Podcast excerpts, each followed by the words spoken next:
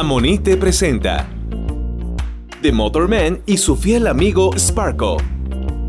Una historia de Iván Camacho Anguiano. ¿Te has preguntado cuál fue el primer androide de la historia? Un androide es un robot con apariencia humana, un cuerpo con dos brazos, dos piernas y una cabeza, y además también busca comportarse como tal. El primer androide fue creado en 1937 en Estados Unidos. Fue diseñado por Joseph Barnett.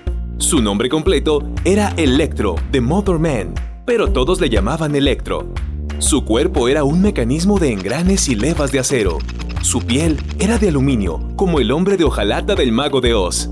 Y sus ojos eran capaces de distinguir el verde y el rojo. Medía un poco más de 2 metros de altura era capaz de obedecer órdenes sencillas como caminar, fumar e inflar un globo. Electro se dedicaba a visitar ferias y exhibiciones, pero no lo hacía solo, lo acompañaba Sparko, un perro robot de unos 30 kilogramos.